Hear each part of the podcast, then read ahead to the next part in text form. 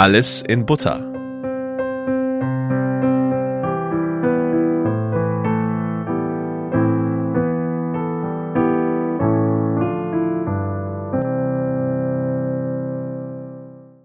Alles in Butter. Ich möchte euch zu Beginn ein Experiment vorstellen. Das kennt ihr vielleicht noch aus der Schulzeit. Bei uns wurde es im Physikunterricht durchgeführt. Die Aufgabe?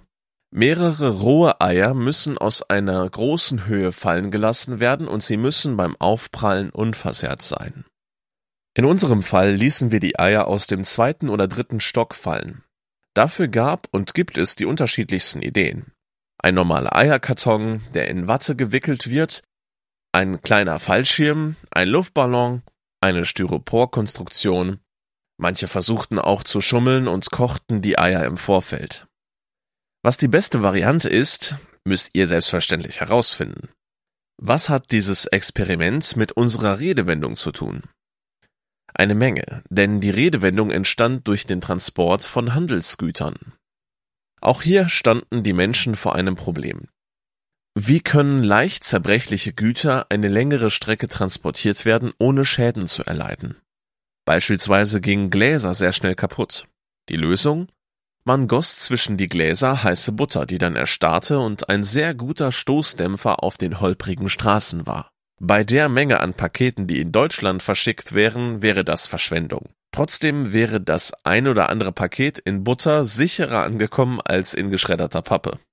Alles in Butter wird heute mit alles in Ordnung gleichgesetzt.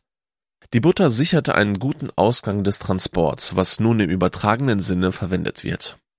Es steht auch für ein Happy End einer dramatischen Geschichte. Ende gut, alles gut. Alles in Butter. In der Bibel gibt es viele Geschichten, die nach einem holprigen Beginn einen heilen Ausgang haben. Eine dieser Geschichten reifte von katastrophal zu überwältigend schön. Es geht um Josef und seine Familie. Es gibt viele Stationen in der Geschichte Josefs. Wir betrachten die Wiedervereinigung der Familie Jakobs. Was ist unmittelbar zuvor geschehen?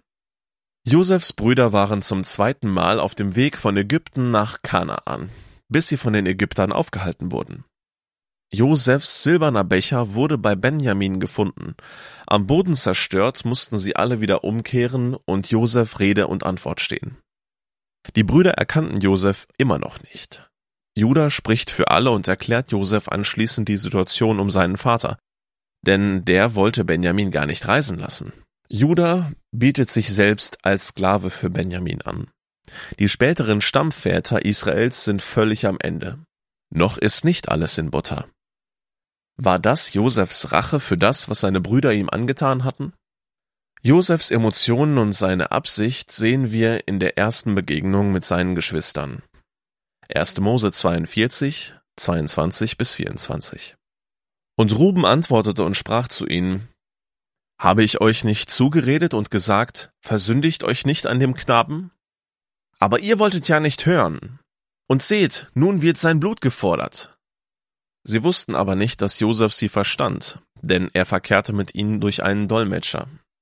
Und er wandte sich von ihnen ab und weinte, kehrte aber wieder zu ihnen zurück. Trotz seiner Liebe zu seinen Brüdern wollte er sie zur Einsicht ihrer Schuld führen. Er plante keinen langen Rachezug. Wie endet die Geschichte? Josef gibt sich zu erkennen.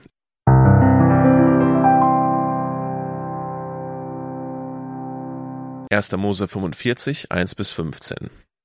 Da konnte Josef sich nicht länger bezwingen vor allen, die um ihn herumstanden, und er rief, Lasst jeder Mann von mir hinausgehen und es stand kein Mensch bei ihm, als Josef sich seinen Brüdern zu erkennen gab.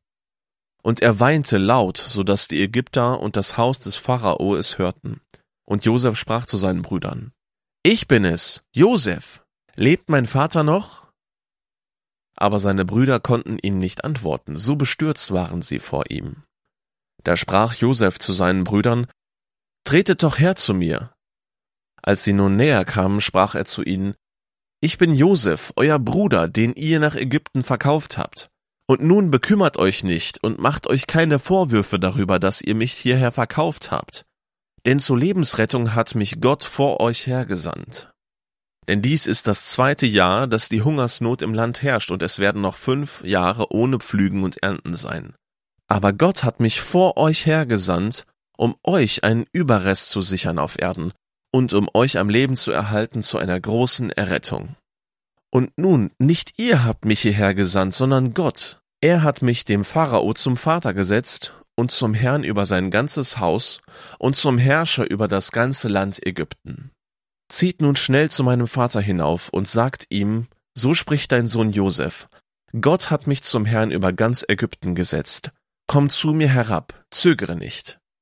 Und du sollst im Land Gosen wohnen und nahe bei mir sein, du und deine Kinder und deine Kindeskinder, deine Schafe und deine Rinder und alles, was dir gehört. Ich will dich mit Nahrung versorgen, denn es sind noch fünf Jahre Hungersnot, damit du nicht verarmst, du und dein Haus und alles, was dir gehört. Und siehe, eure Augen sehen es und die Augen meines Bruders Benjamin, dass mein Mund es ist, der zu euch redet. Darum verkündet meinem Vater all meine Herrlichkeit in Ägypten und alles, was ihr gesehen habt, und bringt meinen Vater schnell hierher. Und er fiel seinem Bruder Benjamin um den Hals und weinte, und Benjamin weinte auch an seinem Hals. Und er küsste alle seine Brüder und umarmte sie unter Tränen, und danach redeten seine Brüder mit ihm.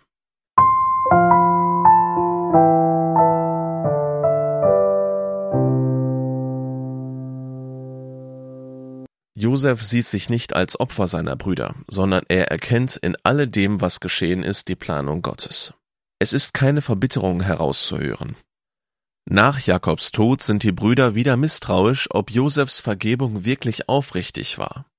1. Mose 50, 19 bis 21.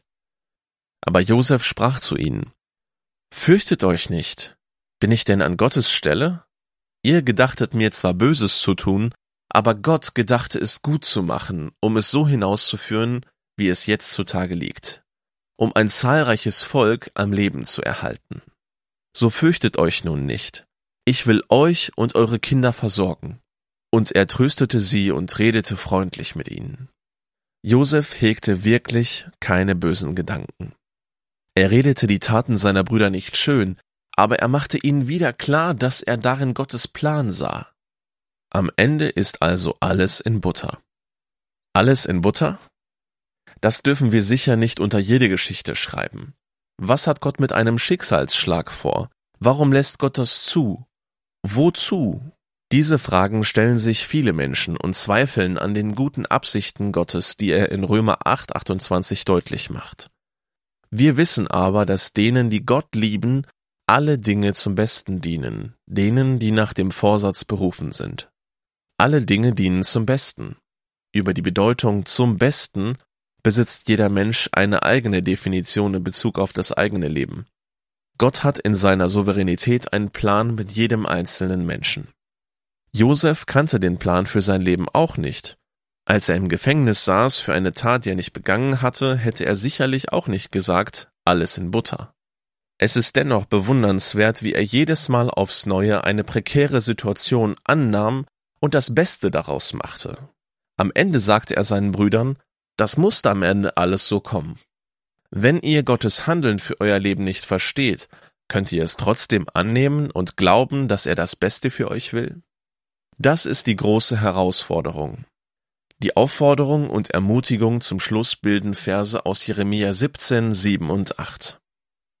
Gesegnet ist der Mann, der auf den Herrn vertraut und dessen Zuversicht der Herr geworden ist denn er wird sein wie ein Baum, der am Wasser gepflanzt ist und seine Wurzeln am Bach ausstreckt, der die Hitze nicht fürchtet, wenn sie kommt, sondern seine Blätter bleiben grün. Auch in einem dürren Jahr braucht er sich nicht zu sorgen, und er hört nicht auf, Frucht zu bringen.